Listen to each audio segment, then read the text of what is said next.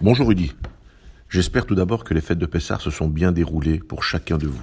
Des fêtes pour la deuxième année bien particulière compte tenu de la situation sanitaire due à ce virus, qui à ce jour encore menace et perturbe la vie de millions d'individus à travers la planète. Mais cette année, bien que les contaminations ne cessent d'augmenter et que le nombre des victimes n'a cessé de croître, une lueur d'espoir commence avec le résultat obtenu grâce au vaccin. Une vaccination qui montre son efficacité là où elle a été engagée avec efficacité et en nombre suffisant. J'en veux pour preuve les résultats obtenus en Grande-Bretagne, aux États-Unis et évidemment en Israël. Comment ne pas regarder avec admiration et respect le retour à la vie qui s'est amorcé dans ces pays, qui, prenant à la lettre la déclaration de guerre que nous a lancée le Covid-19, ont mis tout en œuvre pour se battre et vaincre?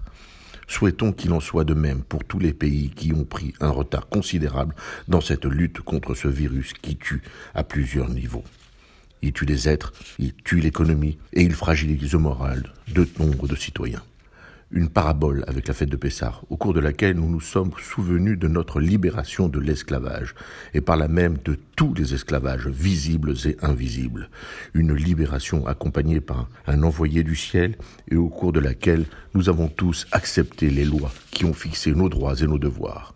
Il est bon de ne jamais les oublier, comme de ne jamais accepter l'injustice comme celle subie par notre sœur Sarah Alimi, torturée, violentée et défenestrée il y a quatre ans, le 4 avril 2017, simplement parce qu'elle était juive. Une injustice qui fait que quatre ans après, son tortionnaire n'est pas jugé, un criminel antisémite jugé irresponsable.